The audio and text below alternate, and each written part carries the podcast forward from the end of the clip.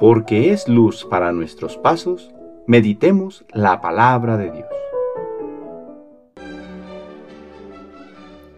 Del Santo Evangelio según San Mateo capítulo 2 versículos del 13 al 15 y del 19 al 23. Después de que los magos partieron de Belén, el ángel del Señor se le apareció en sueños a José y le dijo, Levántate, toma al niño y a su madre y huye a Egipto. Quédate allá hasta que yo te avise, porque Herodes va a buscar al niño para matarlo.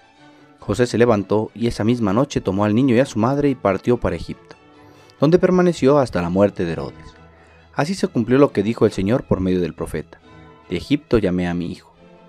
Después de muerto Herodes, el ángel del Señor se le apareció en sueños a José y le dijo, Levántate, toma al niño y a su madre y regresa a la tierra de Israel, porque ya murieron los que intentaban quitarle la vida al niño. Se levantó José, tomó al niño y a su madre y regresó a la tierra de Israel. Pero habiendo oído decir que Arquelao reinaba en Judea en lugar de su padre Herodes, tuvo miedo de ir allá y advertido en sueños se retiró a Galilea y se fue a vivir en una población llamada Nazaret. Así se cumplió lo que habían dicho los profetas. Se le llamará Nazareno. Palabra del Señor.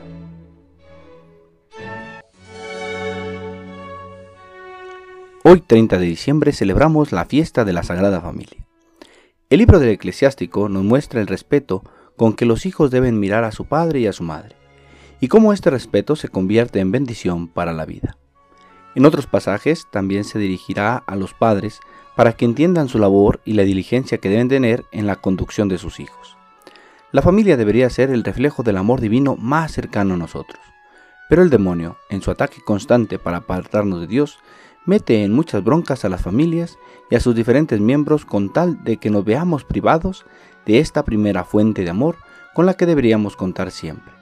El demonio lo sabe y por eso influye para que desde diferentes frentes se destruya a la familia. Hoy contemplamos a la familia de Nazaret y el Evangelio nos muestra que no fue una familia sin problemas. Desde el primer instante de su conformación hubo situaciones que los pusieron en riesgo tanto en la unión de José y María como la seguridad del niño. Pero hay algo que les distingue de todas las demás parejas, su deseo de hacer la voluntad de Dios, de permitirse oír su voz para descubrir lo que Dios Padre les pedía. Así, aunque la incertidumbre del futuro les presionara, descubrían en medio del camino la presencia de Dios, que con su auxilio les iba conduciendo para realizar su cometido. Pedimos al Padre que las familias descubran en su vida la voz de Dios, que con su gracia les impulse a cumplir su misión. Solo así podremos realizar alegremente el camino de salvación en esta vida.